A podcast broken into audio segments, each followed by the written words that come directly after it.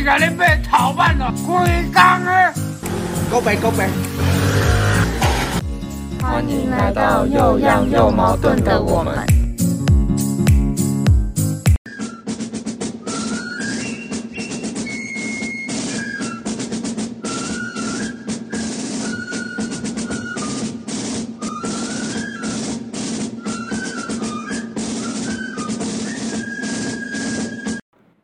哎，你看，这里就我们土木系馆，是不是很古色古香？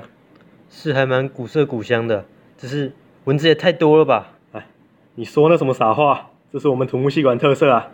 好啊，看来要快点开始录了，不然等一下被叮到登革热。那赶快赶快录，赶快录！哎，你最近怎么感觉黑眼圈有点重啊？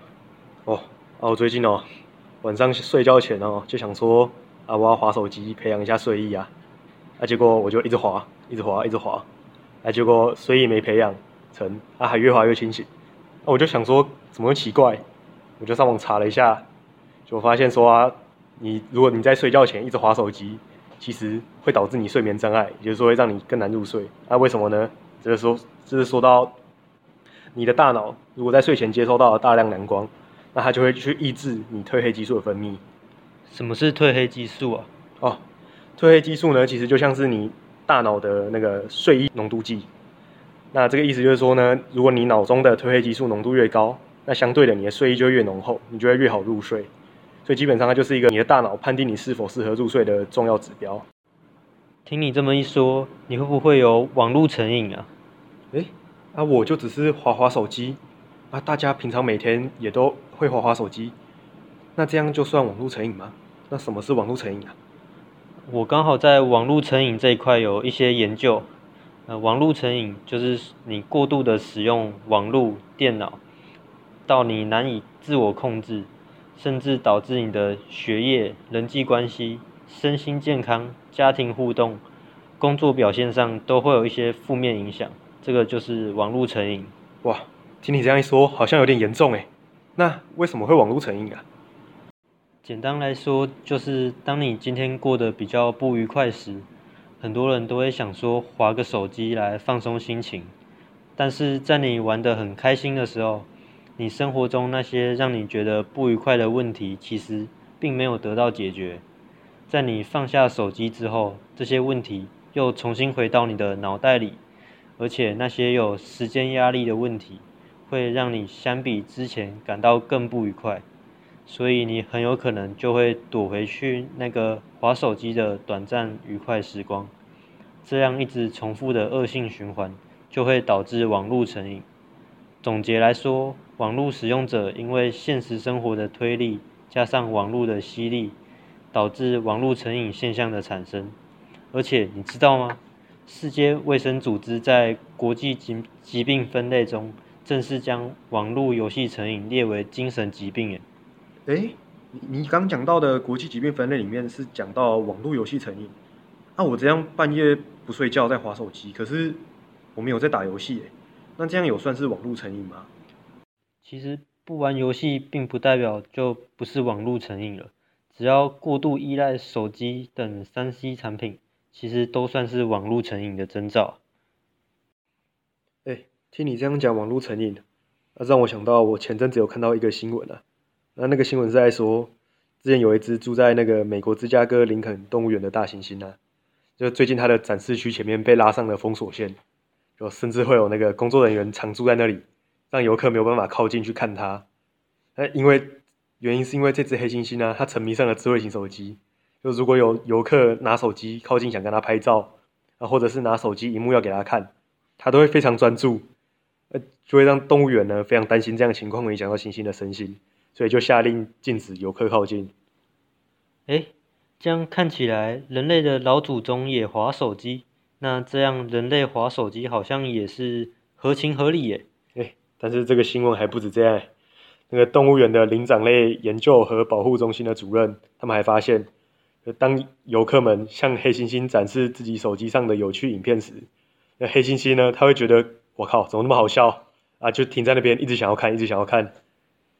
我靠，这年头连黑猩猩都在滑抖音是怎样啊？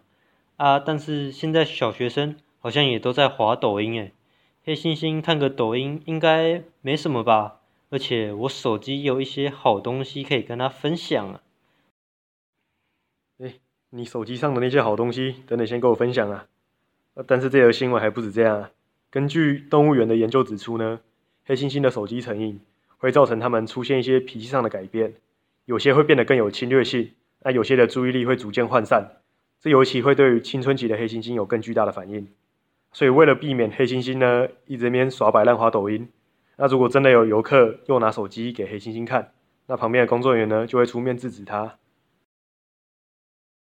我这边有一个关于人类网络成瘾的例子，在台南某明星高中就有名沉迷于网络的学生，每天玩线上游戏玩到凌晨三四点才睡觉，结果就睡过头了，常常迟到，甚至没有来上课。最后课业赶不上，学科被当掉，还还被休学，一共休学了两次，到了第三年还是跟不上，只好转学了。哎，这新闻好扯哦！那个学生这样休学两次，啊，不就等于他高一读了三年？这样他高中至少要五年才读得完呢。啊，我如果明年大学大四没有办法毕业，延毕一年，这样我也是读五年呢。现在高中生是不是都有病啊？所以说，国教署要求高中以下的学校订定校规，让学校能够专心学习，也教导学生正确使用三 C 产品。台南市教育局要求国中小在开学前要把手机使用规范明定在校规中，但各校做法不一。目前多数高中都让学生带手机到学校，有的让学生自我保管，有的班级则采统一保管的方式。但都仅限在下课或是午休时才可以使用，而国中则是禁止学生带手机，或者是需要家长同意才能带到学校，并且都要统一保管。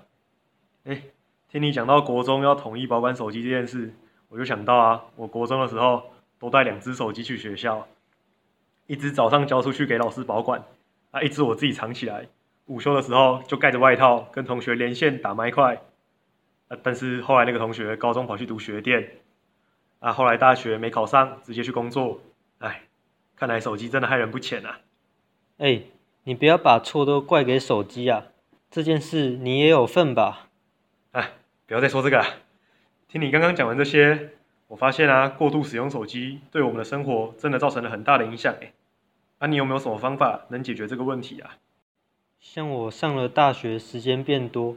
常常不知道要干嘛，所以就划手机。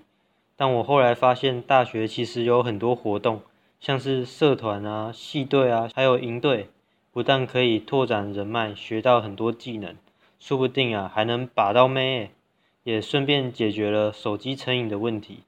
啊，话说你被这个问题困扰了那么久，有没有自己尝试找到什么解决方法？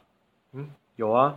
像我之前呢，发现手机有个内建应用程式计时器，那这个计时器呢，能够记录而且限制你每天使用特定 App 的时间。所以说，我现在都用手机限制自己一天只能滑脸书跟 IG 一个小时啊。虽然说真的很痛苦啊，啊，但是真的很有效，可以说是现代问题需要靠现代手段来解决。哎，我们这样讲这两个方法，也不知道是不是适用于大家呢？还是说各位在生活中也有遇到类似的经验呢？有的话，你们的解决方法是什么呢？都欢迎在留言区提出来跟我们讨论。好，那今天的 podcast 就到这里告一个段落，感谢大家的聆听。哦，我的脚都被钉了好几包了哎。哦，好了好了，我们快离开这里，再不走要得登革热了。